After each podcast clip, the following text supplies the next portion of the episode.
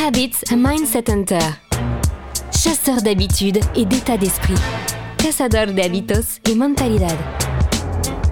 Un état d'esprit innovant pour une vie épanouie. Une émission de et avec Melika Badreddine.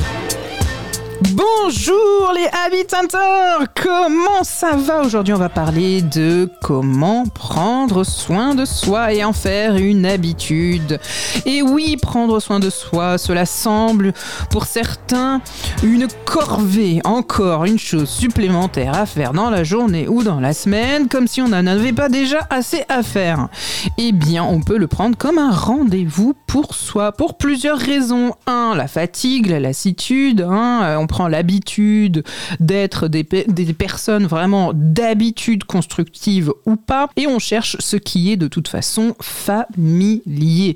Dans nos esprits, le temps est une autre raison. Le temps n'est jamais un argument pour ne pas prendre soin de soi. Hein, ça suffit le bullshit, on a dit. Hein. Et je pense ce que je dis pour faire un cours de yoga euh, de une heure trois fois par semaine. Euh, bon, euh, effectivement, il faut s'organiser un petit peu, mais respirer deux minutes dans la journée, il faut peut-être pas abuser non plus. Hein, on a quand même le temps de le faire. S'étirer devant l'ordinateur, appliquer un masque hydratant, prendre une douche froide.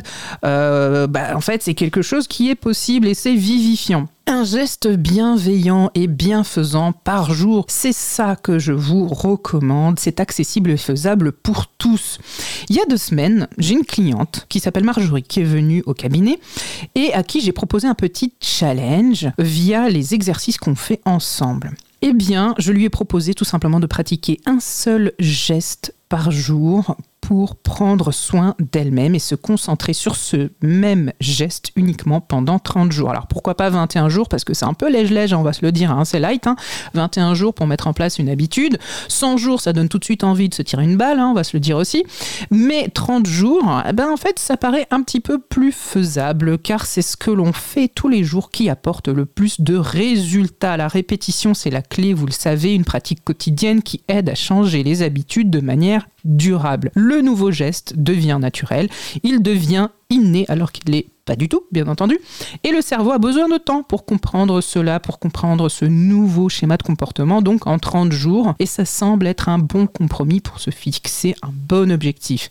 Et personnellement, je pense effectivement que finalement, 100 jours, c'est quand même mieux, mais on peut commencer par 30. Ça aide énormément également à se concentrer, puisqu'on ne focus que sur un seul geste et ça devient possible. L'attention et le focus sont si importants, sont des denrées tellement rares. On passe notre temps à zapper, on passe notre temps à changer de chaîne, on passe notre temps à swiper et finalement on se focus sur rien du tout. Et pour obtenir des résultats, finalement ça devient compliqué. Et Marjorie m'a écrit une habitude que j'aimerais mettre en place effectivement de façon régulière, c'est la gratitude. J'essaie de noter chaque soir mes pensées positives et déjà en soi c'est une habitude. Est-ce que vous avez une bonne idée pour aller plus loin. Au plaisir de vous lire. Et Marjorie, je lui ai répondu suite à notre rendez-vous au cabinet, je lui ai répondu que pour véritablement intégrer cette routine et ce geste dans la vie, il faut pas tellement se limiter à la notion de il faut que, justement, mais il faut pratiquer en écrivant tout simplement